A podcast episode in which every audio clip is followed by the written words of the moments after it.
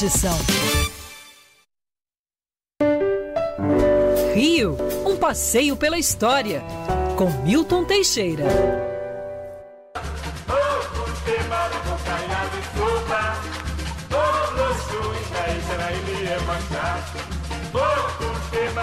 Olha o Império Serrano na avenida. Isso aí. A Rainha do Mar vai ser hoje aqui o tema do professor Thaís, Milton Só dando Teixeira. crédito, nós ouvimos aí o glorioso samba do glorioso Império Serrano de 1976, reeditado no Carnaval de 2009. Escolha nem um pouco parcial, imparcial do nosso querido Carlos Andreasa. Essa música de abertura da sua coluna de hoje. Tudo bem, professor? Tudo bom, Thaís, Carlos, ouvintes? Dia 2 é dia de Iemanjá. É, pouca gente sabe disso. Normalmente ela era celebrada dia 31 de dezembro, mas com o crescimento das celebrações do Réveillon, que é uma festa assim geral e tudo mais, acabaram sufocados o- todos os cultos a Iemanjá. Então passou-se para o dia 2. É o dia 2 é o dia dela. Iemanjá é uma divindade, é um orixá é, africano que surgiu do povo Egba e era a deusa da fertilidade, dos rios, dos córregos, das lagoas, depois passou para mim para água salgada. É chamada de Iemoja na, na Nigéria, é chamada de Amajá na, na, em Cuba e até no Nordeste ela tem um nome específico, é Janaína. Janaína. Janaína, é verdade. Janaína, uma sereia e tudo mais.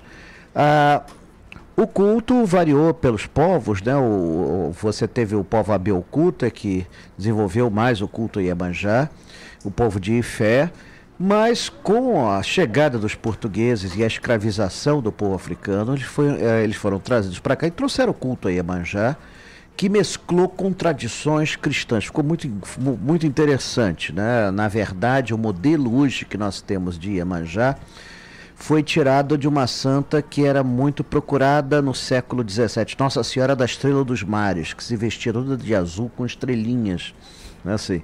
Então passou, ela passou a ter essa, essa forma. E é o orixá mais cultuado no Brasil, mais disputado, assim, é a mãe do mundo, né, a mãe de todos, a mãe suprema, vinda da África e que, apesar de desprezada no Réveillon, ganhou seu dia próprio agora, dia 2 de fevereiro, domingo, todo mundo aí homenageando a Rainha dos Mares, porque o que nós mais temos aqui é mar e pedidos a fazer a nossa rainha, porque o negócio tá brabo, viu?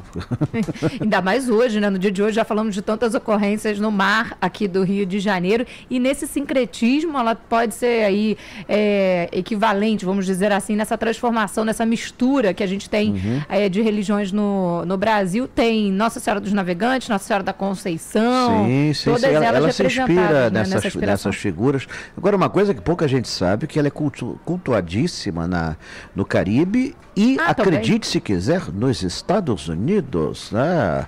O senhor Trump não conseguiu impedir a entrada de Iemanjá, ela ultrapassou os políticos e está caindo no gosto da população lá na Louisiana. Ela é homenageada, então você vê que ela está se tornando uma entidade mundial. Né? Então, é como o mundo agora está se tornando cada vez mais uma aldeia global, é, os cultos tendem a se expandir. E quem sabe a Iemanjá, que surgiu humildemente lá no riozinho, na África, agora domine o mundo e seja a mãe de todos. E que, né, professor e Andreasa, esse respeito aos diferentes cultos cada vez mais se fortaleça e não diminua, como a gente vê aí várias ocorrências de destruição de terreiros de candomblé, de agressão a pessoas envolvidas com as religiões eh, diferentes, né? Vamos respeitar, vamos apoiar. né? Claro, o mundo tá, o mundo caminha para isso, não há mais espaço para retrocesso. Você tem que ser aberto, aceitar as diferenças, aceitar as pessoas como elas são. O respeito ao próximo, todas as religiões pregam o respeito ao próximo. Onde é que está esse respeito ao próximo dessas figuras que destroem ídolos, destroem imagens? Nossa, Tem, uma, tem uma bela referência a isso no Samba da Grande Rio, no Carnaval de 2020. Aliás, o Samba da Grande Rio talvez seja o melhor, é um samba muito bonito. Ele diz: Eu respeito o seu amém, você respeita o meu axé. É isso. exatamente. E vamos mudar, já que muitas das homenagens são feitas nas praias do Rio de Janeiro, dentre elas Ipanema, olha aqui outra música para coluna. Essa é ótima.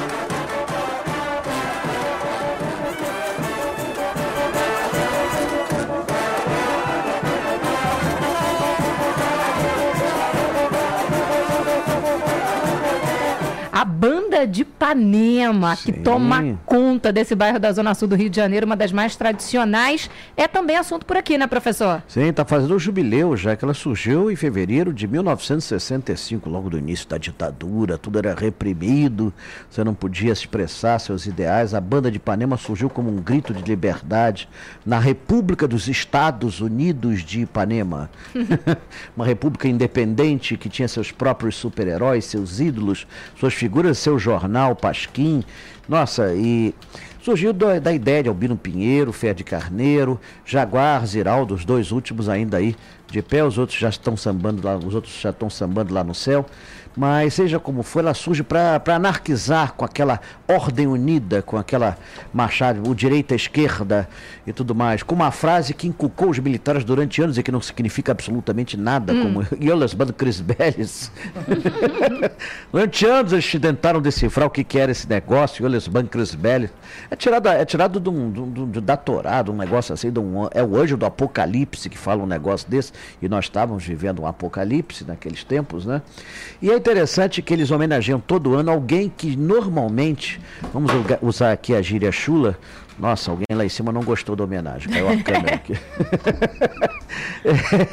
que normalmente era sacaneado pela ditadura, né? Então foi, foi Leila Diniz, Grande Otelo, todo mundo que a ditadura criava problema, eles eram os homenageados. Gilberto Gil, quando estava em cana, também foi homenageado. Então era assim Hoje, felizmente, nós não temos mais esse problema, mas eles têm todos os anos, eles homenageiam uma personalidade que tenha contribuído para a cultura do Rio de Janeiro, que seja importante. Comprar a roupa do, do bloco fica sendo uma tradição, né? As pessoas ficam buscando, esperando para ver qual vai ser o desenho, como é que vai ser sim, isso. Né? Sim, tornou-se uma tradição, sempre antes do carnaval, duas, três semanas antes do carnaval, saída da banda de Ipanema, que agora disputa o espaço com a simpatia, quase amor. Aqui no Rio de Janeiro nós temos mais blocos do que.